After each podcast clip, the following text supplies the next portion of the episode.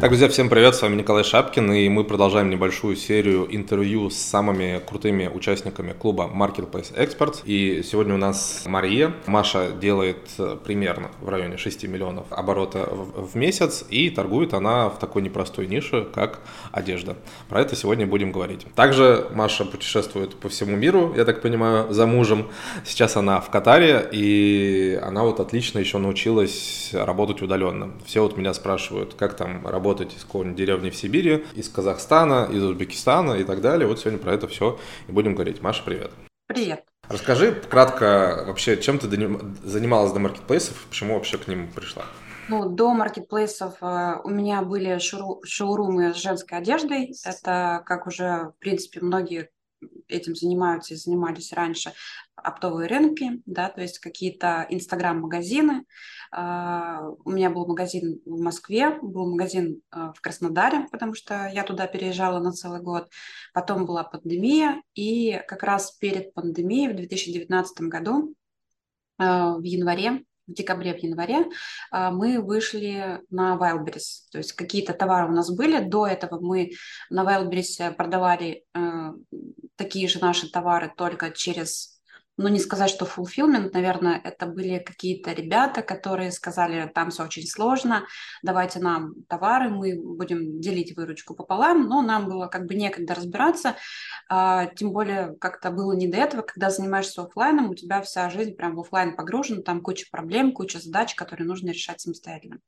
И мы просто отдавали товар на реализацию, мы, конечно же, не могли контролировать на 100%, э, что там продается на самом деле, по какой цене и так далее. То есть мы просто получали какие-то отчеты, э, какие-то деньги. Это был такой, как говорится, пассивный доход. Да? То есть они сами перешивали ярлыки, маркировали, отправляли, делали фотосессию и так далее.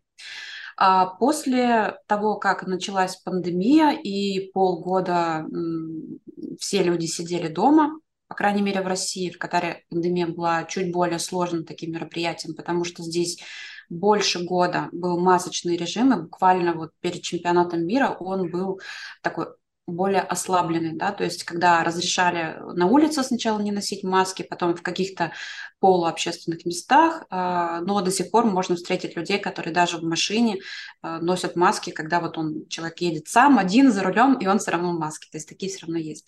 Я начала чуть больше изучать маркетплейсы, да, смотреть какие-то видеоуроки, какие-то курсы начала покупать, изучать, и там по цепочке получалось так все больше и больше. То есть на, изначально мы на Wildberries выходили с готовой продукции, также с оптовых рынков. У нас уже к тому моменту был большой список поставщиков, который работал с нами напрямую. Не сказать, что под реализацию, но, наверное, на, на такой кредитной основе, когда тебе дают товар, и ты там в течение двух недель можешь за него а, выплатить деньги. Это выгодно и тем, кто тебе дает, и тебе, по сути, ты не морозишь сразу большую сумму денег в товаре. Вот. Ну и плюс э, с обменом брака очень легко, когда ты еще не заплатил, тебе брак более э, лояльно меняют, нежели когда ты его выкупил полностью. Вот, то есть вышли мы с таким товаром, поработали, работали без аналитики, да, то есть еще тогда было э, не так активно рассказано про сервисы аналитики, плюс они стоили очень дорого, и казалось, что лучше купить больше товара на эти деньги, чем там тот же импостат за 30 тысяч оплачивать, да, там Экхэдс и так далее, какие-то другие сервисы аналитики. Э, плюс э, это визуально выглядело очень сложно, там куча таблиц, кнопок, что, куда, чего, там на что обращать внимание, как это правильно анализировать и так далее. Уже позже, когда мы а у нас было такое, что вот э, что-то идет, что-то не идет, да, то есть к тому моменту у нас еще оставалась одна точка офлайн реализации товара. Э, то, что продавалось в офлайне, совсем не шло на Wildberries, да, то есть совсем. То есть это был такой для нас опыт, когда ты думаешь, что ты знаешь своего конечного потребителя, а он сюрпризом, да, то есть он интереснее получается. И было наоборот, когда на Wildberries шло то, что не продавалось в офлайне вообще. И э, со временем мы начали разделять эти товары, то есть какие-то мы приобретали для продажи на Wildberries, какие только какие-то только для э, шоурума. А после этого, когда наши обороты начали расти, мы уже решили э, искать что-то, чтобы помогло нам иметь не, не исчисляемый запас товара, который у нас продается, потому что как только ты там разгонишь какой-то товар, а, он у тебя раз и закончился, да, то есть просто там ни Китай, ни Киргизия, ни Турция, а, именно точки реализации оптовой продукции на рынках, они не могли тебе дать понимание того, будет этот товар или нет. Они просто продавцы, даже если это производители, у них там могло закончиться э, что-то на остатке, либо, в принципе, сырье для производства данной продукции. И мы от этого немножечко устали. Я также начала дальше потреблять курсы по созданию одежды, а, посмотрела, что это не так сложно. Многие, в принципе, боятся а, слово производство, потому что кажется, что там нужно, чтобы был багаж знаний, обязательно университет со знаниями пошиву а, продукции, либо там ведение производства и так далее. Ничего этого не нужно, как выяснилось, да. Я прошла четыре курса, и в каждом была максимально простая информация, которая дала мне понимание того, что есть только страх да, то есть не нужны как таковые большие знания, есть только страх, а, ты можешь взять там телефон, позвонить в любое производство, либо написать на email а, и спросить условия сотрудничества. На том конце работают точно такие же а, простые, зачастую даже не совсем образованные люди, которые тоже хотят работать, они просто умеют делать свое дело, делают а, качественно или нет, всякий случай бывает, и они тоже хотят зарабатывать денег. И вот вы можете так найти друг друга. Там из 90 из 100 процентов а, фабрик, с которыми мы работаем, наверное, 90% оказались хорошими, 10% были какие-то такие бигфейлы, которые просто мы сложили в багаж нашего опыта, и все. То есть просто не сработались, не обязательно они должны были быть плохими. А, возможно, у них не хватало опыта, они хотели больше, чем могли дать, а, но как таковых обманов не было. Да? То есть нам, мы не попадались, надеюсь, не попадемся, а, на такие вот э, кейсы, которые бывают иногда у ребят, которые просто на доверие высылают деньги, не познакомившись с производителями. Вот. В итоге ты с какой страны ты начала производство? Ты говоришь, Китай, Турция, Киргизия. С чего выбрать лучше первая, всего? Первая страна это была Киргизия, да, причем это были бывшие поставщики готовой продукции для нашего шоурума. Они как-то там подряд, они разделились, сказали, вот мы можем шить лучше, чем продаем на э, рынках и готовы вам производить индивидуально. И они как раз оказались э, с не совсем хорошим качеством, они потом еще попробовали обвинить нас, что это мы слишком э, детально э, подходим к отбраковке, что это можно перешить, и почему мы имеем претензии, если пуговицу можем сами перешить. А, то есть там были какие-то недопонимания, э, и мы просто решили больше не сотрудничать с ними.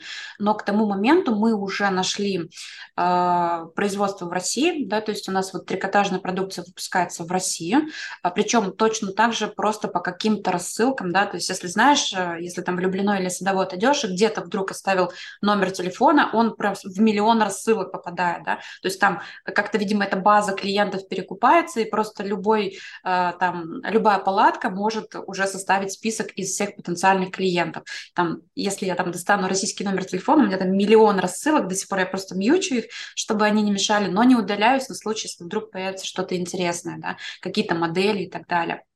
Вот так вот мой телефон а, попал к какому-то производителю, он мне написал, и я давно себе взяла за пример не отказываться. Даже если, если есть какие-то холодные звонки, я даю шанс реализоваться, да, то есть я даю шанс себе в первую очередь попробовать, что это за продукт, и потом уже в случае, если мне не подходит, я отказываюсь, там, извиняюсь, говорю, там, спасибо, мне это не, не интересно.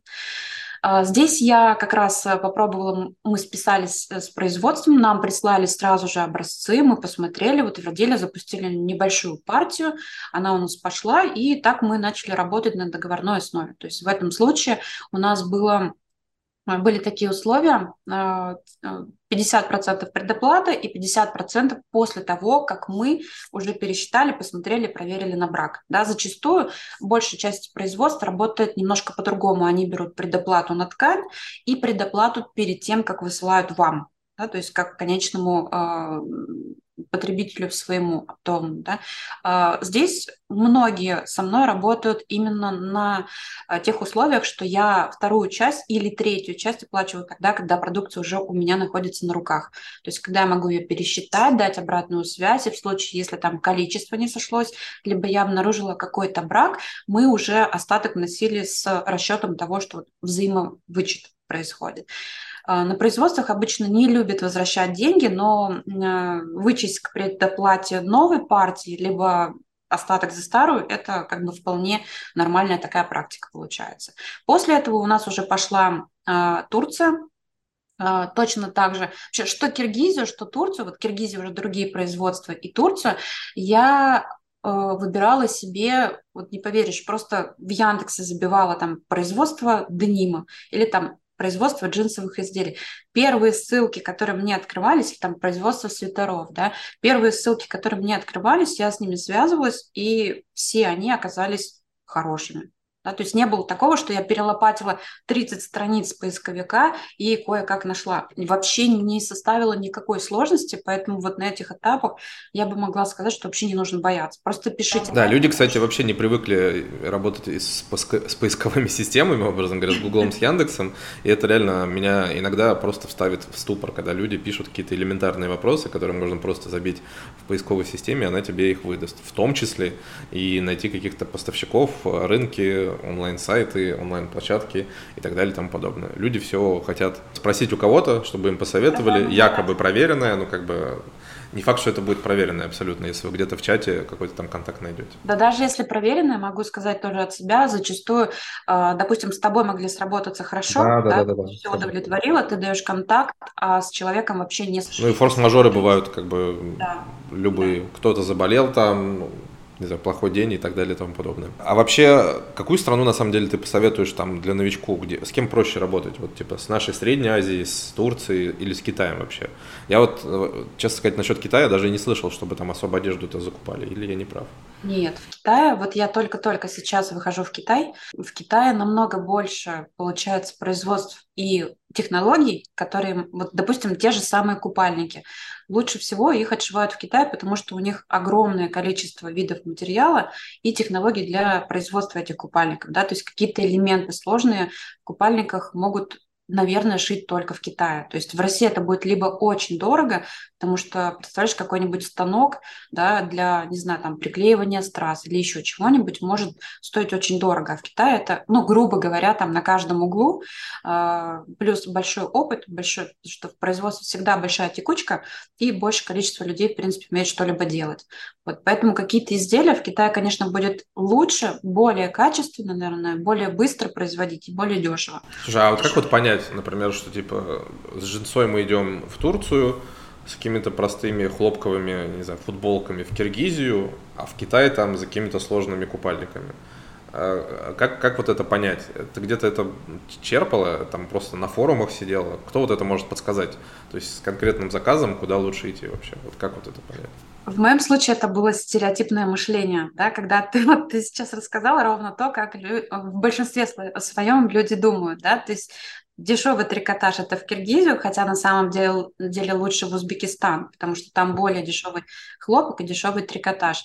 А, что касается Киргизии, сразу могу сказать, что да, большое количество фабрик, оставшихся еще там с постсоветских времен, да, то есть там каждый второй умеет шить или имеет свое собственное производство. Но они не все такие профессиональные, как, например, могут быть производства, допустим, даже в России, да, потому что там э, каждый второй это производство открывает, но не каждый может гарантировать качество. И сами м, производства из Киргизии те, кто с кем я знакома, тоже говорят, что да, такое есть, и качество, то есть как при, ты приходишь, они уже как бы накормлены клиентами, да, потому что было много курсов видео на YouTube, которое welcome, мы вас ждем, мы вам пошьем, и там даже в Дордое везде идут объявления, там выведем на Wildberries под ключ и так далее. Вот. Из этого э, качество, конечно же, страдает. То есть получается, что ты придешь, говоришь, вот я хочу то же самое, только давайте мне лучше, я готов платить больше. Они для себя записывают, да, мы готовы, что там ты будешь платить больше, шьют тебе ровно тоже, но ценник оставляют уже высокий. Вот. И следующий, кто придет, если ты уйдешь, у них уже есть высокий ценник, на который уже там кто-то согласен. Вот. В Турции, конечно, есть еще такое национальное немножечко, наверное, отношение, может быть, и религиозное. Они вот в мусульманстве там, ну, это уже, наверное, отступление такое небольшое, они им стыдно сделать плохо. Есть те, кому не стыдно, но в большинстве своем, вот сколько я встречала, они э, отвечают своей как бы честью, и вот им это как бы стыдно, они будут до последнего проверять и так далее. Да? То есть, по крайней мере, то, это куда я попадала, потому что случаи тоже разные бывают. Что касается России, пока вот два производства, с которыми я работаю, это вот Чер- Черкесск э, со свитерами, мужчина, которого я просто нашла тоже на просторах телеграм-каналов, просто вот база швейных производств, пожалуйста, вбивайте, впишите, все бесплатно, в открытом доступе, никакая платная база, просто в открытом. Тоже я попросила там мужчину сделать видеообзор по фабрике своей небольшой, он сделал, мы с ним работаем. Пока от него ни одного брака никогда не приходило. Да? То есть вот насколько бывает э, такое вот именно свое личное отношение, да, Потому что если вас захотят обмануть, вас обманут, да, то есть независимо от того, работаете там вы по договору или на честном слове. Вот. Поэтому я всегда за то, чтобы сработать с человеком.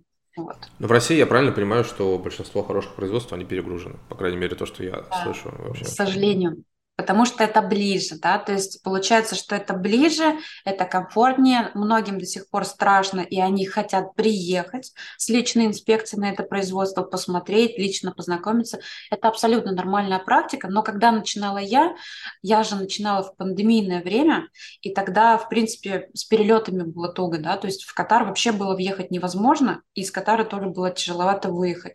Вот, и я все эти отношения налаживала удаленно.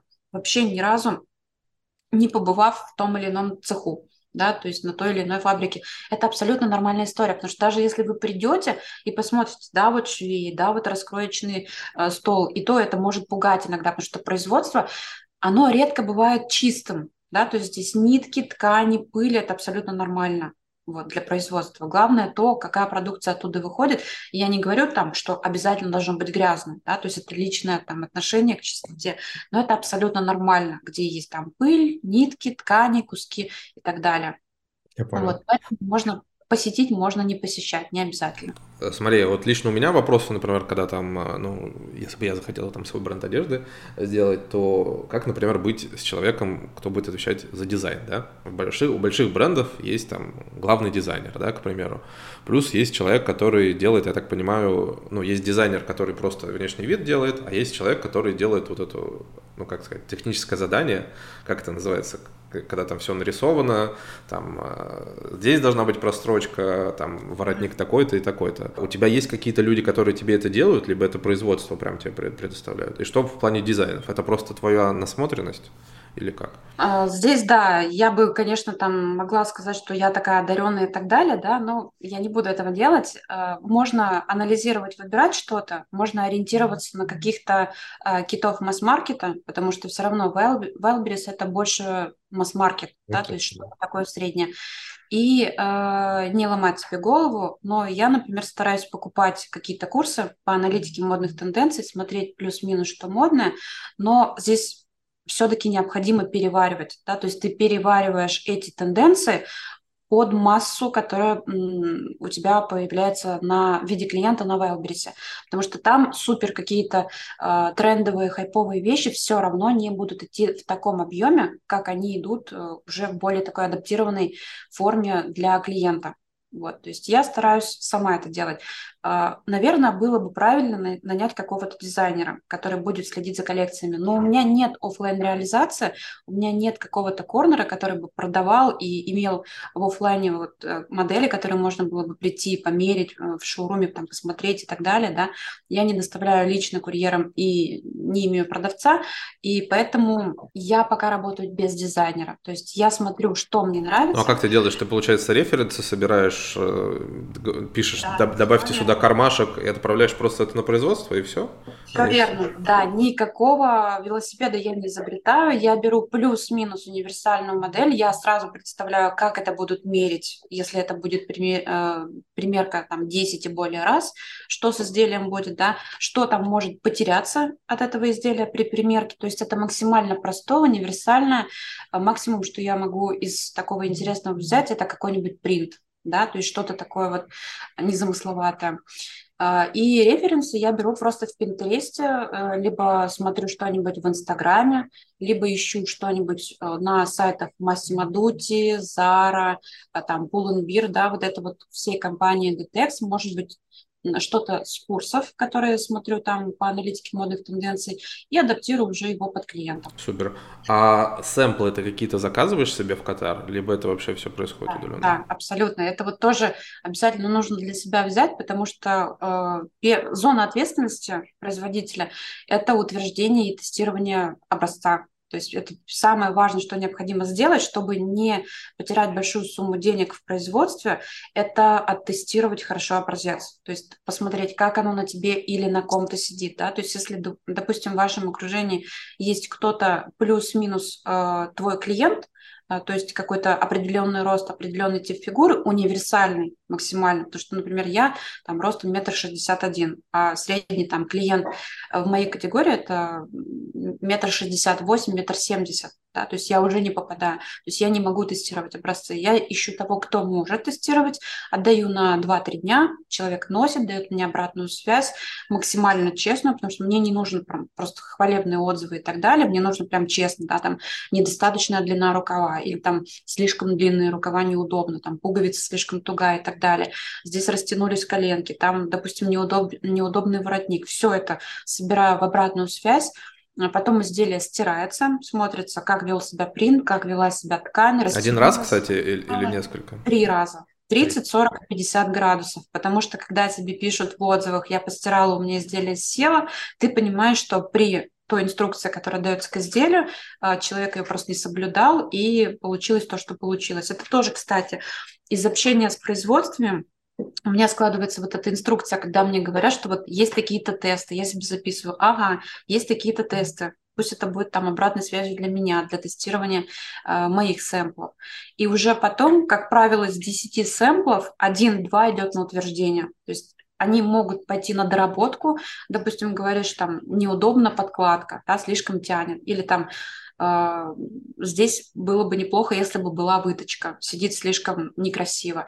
И после этого уже, когда ты точно уверен в своем образце, ты его запускаешь, и тогда уже не будет такого, что там целая партия, в которую ты заложил, грубо говоря, там 3 миллиона, а, полностью непригодна. То есть такого точно не будет. Смотри, а у тебя, получается, у тебя один бренд или несколько ты делаешь, кстати? Три, три бренда. Так как я изначально начинала в семейном бренде, да, в семейном бренде у меня идет э, сестра, мама и я, э, это очень сложный такой процесс работы. Я не знаю, работал ли ты когда-то с родственниками или Работал, у меня не получается. Вот с родственниками очень сложно работать. Э, я как э, там человек, который постоянно ищет новую информацию в плане продвижения, я хорошо работаю с SEO, э, и все это может казаться не непонимаемым продуктом, да, то есть когда ты должен сам до чего-то дойти, а потом еще переварить и объяснить своей команде, да, то есть ты выкладываешься силами не на то, чтобы реализовать эту идею, а на то, чтобы еще донести и продать ее своей команде, это очень сложно. Вот после этого я открыла лично свой бренд, а когда я родила, я открыла еще детский бренд одежды. То есть это вылилось из личного такого опыта угу. моего. У вас вещь вообще сколько живет? Это типа только один сезон, либо вот ты можешь какие-то вещи продавать, я не знаю, 2-3 года, либо вы прям делаете, образно говоря, там осень, зима, лето, типа там 4 коллекции в год. Вот как вот...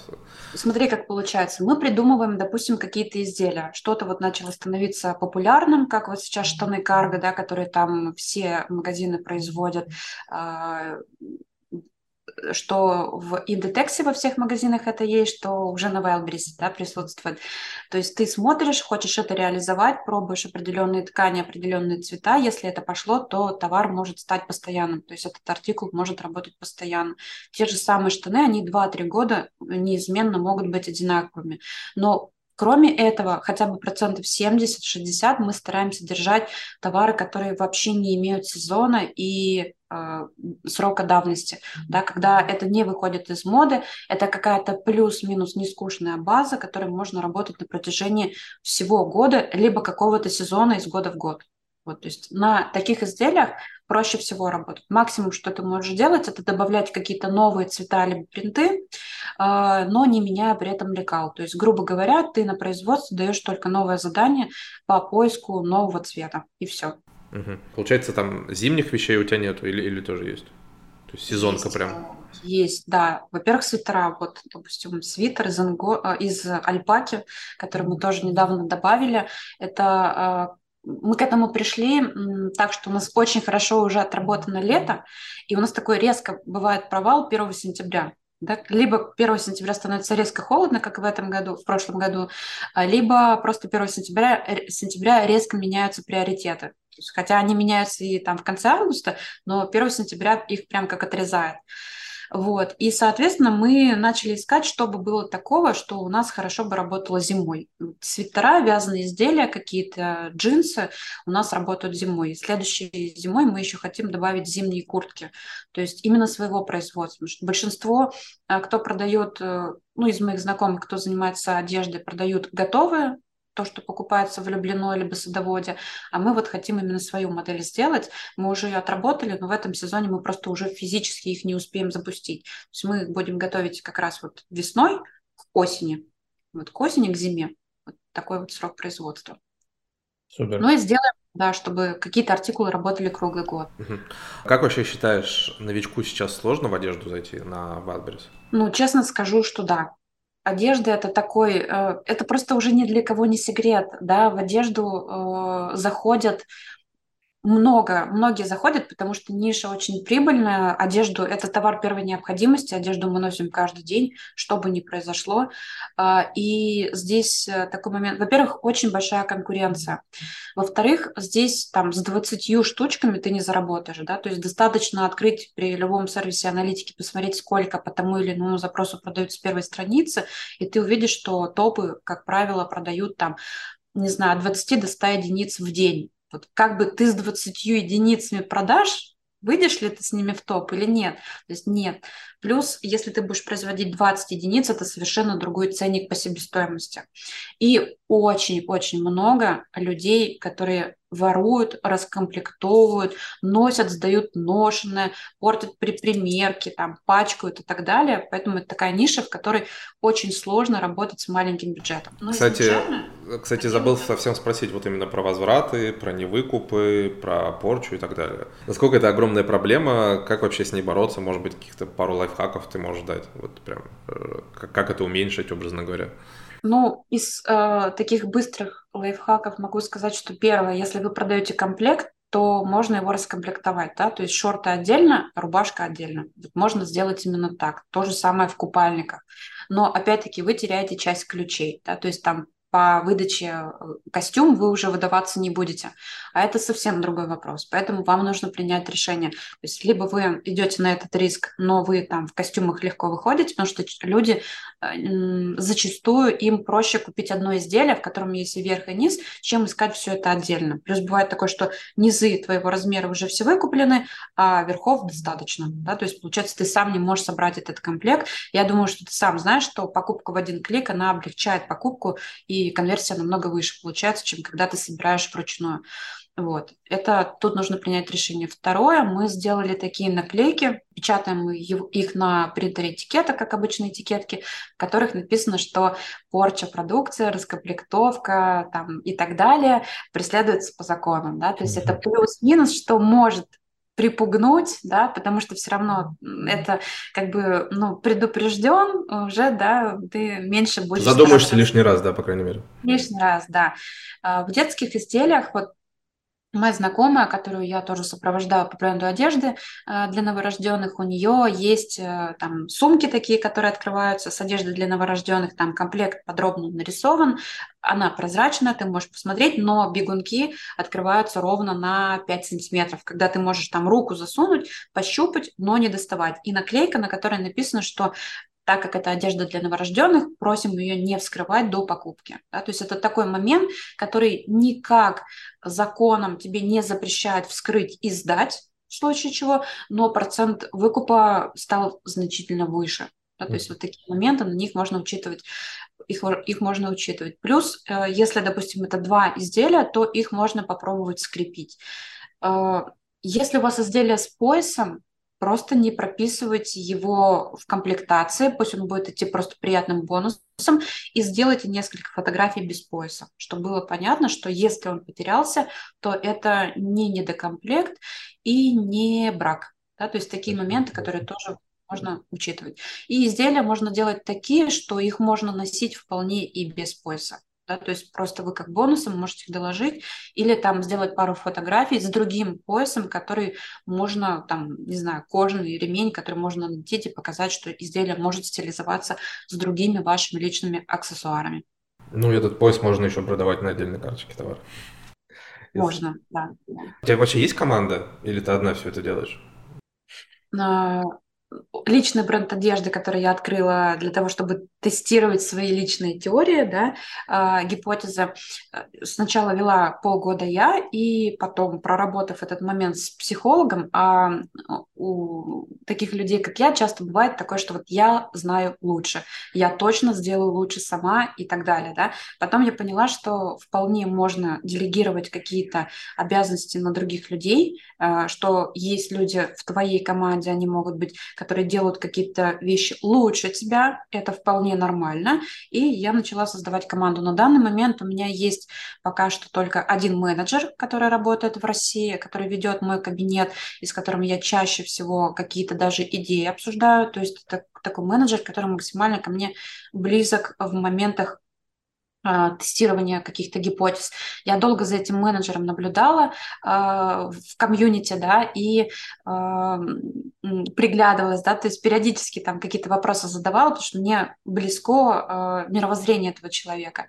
А также у меня есть подруга, которая держит fulfillment в России, и 99% этого fulfillment занимает моя продукция, и 1% ее продукция, да, то есть, грубо говоря, я вытеснила практически всех ее клиентов, я тоже считаю ее э, членом своей команды, потому что мы также какие-то моменты обсуждаем, и я ей помогаю. Э, она тоже занимается одеждой, в принципе, она занялась одеждой уже вместе со мной, и я ей помогаю в каких-то моментах, которые, в которых я компетентна. И в семейном бренде у нас тоже есть менеджер, и, соответственно, сестра и мама тоже э, принимают роли, да, то есть у каждого своя роль принятия каких-то э, ключевых моментов, там утверждение образцов, э, процессов, вообще бизнес-процессов, там, например, выбора кредитования, э, все, там, ставка налогообложения и так далее, то есть тоже принимают в этом участие. И у меня есть менеджер, который живет э, в Турции, да, то есть э, тот человек, который отслеживает работу производства, который в случае чего ищет определенные ткани, определенные фабрики, заказывает сэмплы и отправляет их мне. То есть это человек, который находится в той стране, в которой находится производство, а это очень важно, потому что в 2000, по-моему, 13 или 2014 году я имела опыт работать с Китаем, производство обуви под своим брендом, и тогда у меня не было в Китае никого, и после этого я решила, что в Китае никогда не буду работать. То есть обязательно в стране, в которой вы что-то производите, у вас должен быть свой человек, который будет прям контролировать, а, желательно знать менталитет а, той страны, в которой у вас есть производство, это очень важно. Окей, супер. А сама ты сколько в день работаешь примерно? Вот именно на, на Wildberries. А, ну, до э, рождения сына я работала... Я могла сидеть за компьютером весь день. Да, то есть тогда была операционка моего мужа э, в чемпионате мира, и его не было очень много. Я иногда это воспринимала как такой хороший момент, мне никто не мешает работать. Надеюсь, он не будет это видеть, смотреть. Э, вот. И я могла просидеть просто весь день. Мне это интересно, да, то есть я себя не насилую этим процессом. А все-таки сколько необходимо, вот образно говоря, там, не знаю, 3-4 часа в день тебе будет достаточно? Вот прям если... Э, будет. Когда у тебя уже все идет по накатанной, когда ты уже изучил какие-то процессы, механизмы, этого вполне достаточно. Вот на данный момент, да, я могу вообще минут 40 провести про, э, за компьютером, плюс-минус посмотреть, как идут дела. А, понедельник у меня, например, день общения с фабриками, взаиморасчеты, планирование и так далее. Да? Там среда у нас, например, созвон э, с финансовым директором, я пользуюсь сторонней организацией, мы созваниваемся, нам раскладывают плюс-минус, потому что для меня там что-то считать это такой процесс. Наверное, я больше к творческой стороне отношусь, да, и я боюсь потерять это чувство, когда ты чувствуешь, что сейчас пойдет в моду, будет трендовое, что бы хотела производить э, и что бы пошло. Я боюсь это упустить, э, переключившись на более аналитический такой процесс. И я пользуюсь как раз компанией, которая считает э, рентабельность моего бизнеса и созваниваюсь э, посредом с ними, слушаю отчеты. То есть смотрю, где, э, допустим, как в моем случае, есть, например, артикул, который продается больше всего, но оказывается, я на нем зарабатываю не так много, как мне казалось. А есть артикулы, которые продаются чуть меньше, но зарабатываю я на них в три раза больше, чем на том, который продается больше всего. И я бы этого всего не увидела, если бы я как раз не пользовалась такими системами. Поэтому, да, нужно, конечно, видеть. А, невозможно все одному человеку сделать, поэтому приходится пользоваться либо сервисами, либо нанимать э, в штат того, кто может тебе сказать всю эту правду. Кстати, какая в среднем маржинальность выходит сейчас у тебя в одежде? Ну, я стараюсь, чтобы она была X3.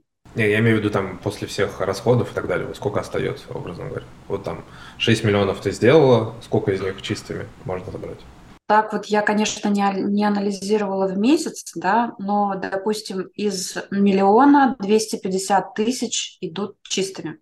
Угу, супер. Ну, типа 25%, образно говоря. Да, да, да. И вот. давай последний вопрос, который я всем а, задаю, кто ко мне приходит на интервью. Поздно ли заходить на маркетплейсы? Не только в одежду.